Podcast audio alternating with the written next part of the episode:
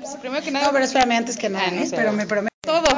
Diputada, pues si me puede regalar su postura, el tema de la energía eléctrica aquí en el estado de Querétaro pues ha generado bastante controversia, sobre todo el tema de los movimientos eh, sociales que se registraron, por ejemplo, este fin de semana.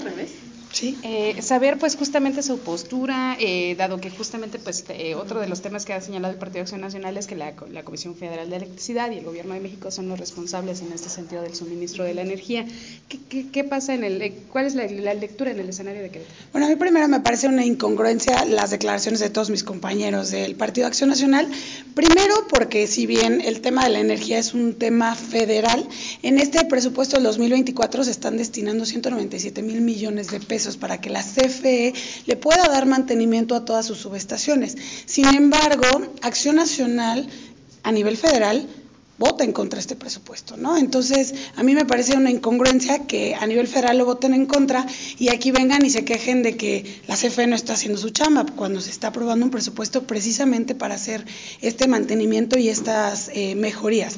Ahora, también me parece una incongruencia porque justamente en julio se aprueba el empréstito por 3.300 millones de pesos que iba o va, no sé, destinado para el tema de la energía eléctrica. Entonces, pues que se decidan quién tiene la culpa, si la CFE, si no, si sí, y pues si no apoyan a nivel federal el presupuesto que se le está asignando a esta secretaría para que se le pueda dar mantenimiento a todas las subestaciones, pues entonces cómo se pueden quejar, ¿no?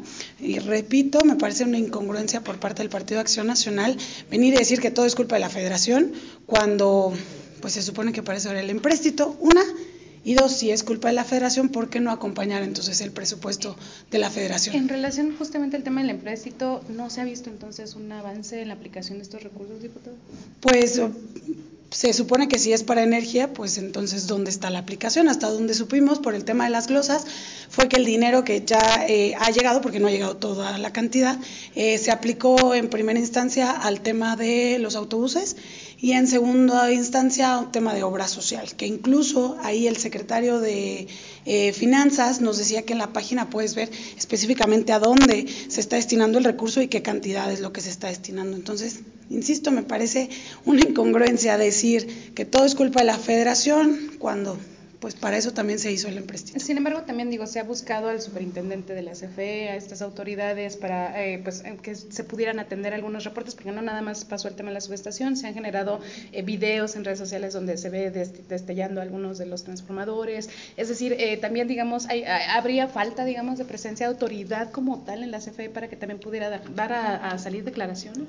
Pues eh, no sé si haya alguna ausencia o falta, más bien creo que si bien existe existe una falta de mantenimiento, pues justamente es lo que busca el presupuesto, ¿no? Cubrir esta falta de mantenimiento que existe. Y también hay que decirlo y hay que ponerlo sobre la mesa. Si tu colonia estaba destinada para que fueran 100 casas, el transformador y todo el tema de la red eléctrica se hace para esa cantidad de personas. Si hay más, pues tampoco no va, no, no va a aguantar, o sea, no hay línea que aguante. Ejemplo, el otro día en Milenio a mí me decían, es que parpadea la luz, pues sí, pero es que el fresco no debe de haber estado autorizado, ¿no? Porque es una colonia pequeña que tiene muchas casas y que además tiene varios supermercados, pues no hay red eléctrica que aguante tanto voltaje al mismo tiempo. ¿no? Correcto. Entonces, diputada, en este sentido, es error, digamos, desde los municipios, el autorizar este tipo de comercios o inclusive zonas habitacionales adicionales a lo que está, pues, de alguna manera que soporta este sistema de energía eléctrica? Sí, a mí me parece que existe un crecimiento desordenado de Querétaro y eso es lo que nos genera hoy los problemas que tenemos, no nada más de, en el tema de la electricidad, sino inclusive pues el tema del agua, el tema de la recolección de basura.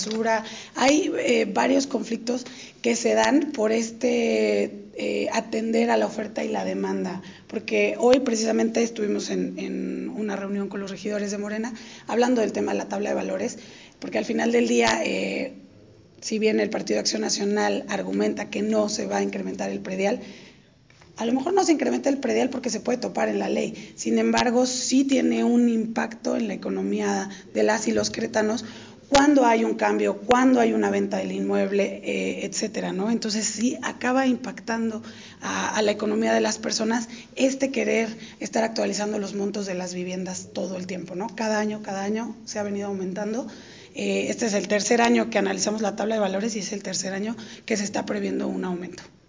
Y entonces, digamos, ¿cómo resolver? Porque al final del día, pues el problema está, las familias no tienen esta posibilidad de contar con el suministro, digamos, de manera idónea, adecuada, pero digamos, ¿qué hacer? Es decir, ¿se requiere desde el compromiso de los municipios, estados y federación o cómo poder solventar este, este déficit? Pues primero eh, yo creo que hay que hablar de checar las instalaciones, ¿no? Si son suficientes. También pues eh, que no se siga desarrollando sin un orden. Hay que, hay que seguir los planes estatales de desarrollo, los planes eh, municipales de desarrollo. No podemos seguir haciendo cambios de uso, de uso de suelo a diestra y siniestra. Y bueno, al final del día pues sí, claro, queremos que, que haya más gente que se venga a vivir a Querétaro pero siempre que puedan contar con los servicios. Si no se puede contar con los servicios, pues entonces resulta un poco complicado. ¿Esto podría ser sancionado o inclusive generarles algún tipo de responsabilidad a los municipios? Digo, al final se trata de una omisión que genera un impacto en la ciudadanía. ¿Sabes aquí qué pasa? Por ejemplo, yo conozco, y eso lo conozco por eh, cuando trabajaba en el Poder Judicial, hay varios eh, fraccionamientos que fueron autorizados, estos permisos para que se pudiera desarrollar, sin embargo, después desaparecen las constructoras y entonces ¿a quién sancionamos? Ese es el problema y hay varios incluso que corre en riesgo la vida de las personas que habitan esos inmuebles porque el suelo no tiene lo que se necesita para que puedan construir, el suelo se mueve, el suelo no, o sea, se debe escarbar mucho para que puedas este, tener cimientos y que las casas no se caigan. ¿no? De hecho, inclusive en algún momento el tema de Peña Colorada era por eso también, porque no se podía hacer ahí, porque el, el suelo no tiene las características necesarias para que se pueda construir y vivir ahí también si me puede regalar su opinión, su postura en torno a este tipo de acciones que de repente emprenden eh, para eh, pues mitigar ¿no? ciertas manifestaciones. El caso del, del, Nabo este fin de semana, pues al parecer hubo ahí una, un enfrentamiento entre autoridad y, habitantes. Eh, ¿Qué conocimiento tiene acerca del tema y también pues qué lectura le da? Porque pues ya van varias manifestaciones que se apagan de esta manera, ¿no? Pues yo lo pregunté justamente en las glosas qué es lo que está pasando, que llegamos a estos extremos de que haya pues el uso de la fuerza pública cuando no debe de existir. Creo que todos tenemos la libertad de manifestarnos e incluso tenemos la libertad de expresarnos. Sin embargo, creo que hay algo que está fallando en los concertadores, que se llega siempre a estos extremos, porque justo no es de hoy, pasó en Maconí, pasó en la este, manifestación del 5 de febrero. Entonces, eh, una cosa es que existe el Estado de Derecho y otra cosa es que se caiga en represión. Hay una línea muy delgada entre el Estado de Derecho y la represión. Eh, ¿Reconocería también de alguna manera que esta eh, pues, necesidad y esta sensibilidad que pueden presentar los habitantes pues pueden llegar a ponerlos en un cierto grado de pues de cierto grado de enojo, de incomodidad que pudiera propiciar esto, o es la autoridad que justamente está como que pues buscando ¿no? Eh, este tipo de enfrentamientos? Yo creo que aquí eh, quien tiene la mayor responsabilidad es la autoridad, porque la autoridad es la que debe ser empática con la problemática que está viviendo la ciudadanía. Entonces, eh, es como el servicio al cliente. El cliente siempre tiene la razón. Por más que tú, que el cliente esté histérico frenético enojado, tu trabajo es calmar y buscar la mejor forma de, de, solucionar el conflicto y precisamente eso es lo que tiene que buscar la autoridad. ¿Por qué? Porque la autoridad no vive el problema que está viviendo el ciudadano. Entonces no puede, tiene que tener la empatía suficiente para poder atender la situación calmando, haciendo una contención emocional y tratando de, eh, de que sea la mejor manera de solucionar el conflicto. Ese es el trabajo de la autoridad, ese es el trabajo de los concertadores de la Secretaría de Gobierno y eso es lo que tienen que estar haciendo. Independientemente del estado anímico de el ciudadano, la autoridad en una postura, además eh, de empática, una postura pues objetiva, tiene que buscar siempre tranquilizar al ciudadano y eh, solucionar el conflicto.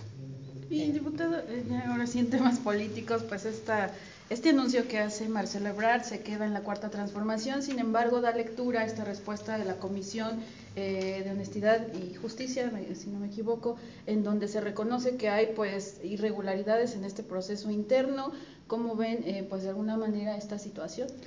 Este proceso interno es un proceso histórico, nunca se había dado y precisamente como cualquier proceso nuevo o novedoso, eh, pues va a tener áreas de oportunidad. Sin embargo, eso creo que no cambia ni deslegitima eh, el resultado. Al contrario, creo que nos da la oportunidad de poder eh, generar mejores procesos conforme va avanzando la elección de las candidaturas, inclusive eh, creo que el primer proceso de la elección de, de, la coordinadora de la cuarta transformación a nivel nacional, pues nos da pauta para que los coordinadores ahora de los estados se mejorara el proceso y da pauta inclusive ahora los procesos que siguen, ¿no? No sé, por ejemplo, ejemplo rápido, eh, cuando fue el tema de los coordinadores estatales, pues pasó por el Consejo de los Estados y pues ahí hubo un, este, hubo temas, ¿no? Problemas o incluso eh, este, deficiencias en el proceso y por eso ahora en el tema del Senado no se decide que pase por, por el Consejo. Y yo creo que se va a ir afinando el proceso conforme vayamos avanzando. Ningún proceso es perfecto, todos los procesos son perfectibles. ¿Qué significa el hecho que la figura de Marcelo Ebrard se quede en la cuarta transformación y no migre, por ejemplo, a otros, eh, pues, digamos, proyectos políticos? Se hablaba de movimiento ciudadano, se hablaba inclusive de un nuevo partido. Yo creo que eh, al final de cuentas esto no tiene que ver con temas o proyectos personales, sino es un proyecto de nación y si, eh, y si nuestra presencia abona a que el proyecto continúe, pues enhorabuena, ¿no? Y al final de cuentas hay que buscar la unidad para poder llegar fortalecidos a, al proceso 2024. Bueno, que ya empezó, ¿verdad? Pero... Perfecto. Listo. Con eso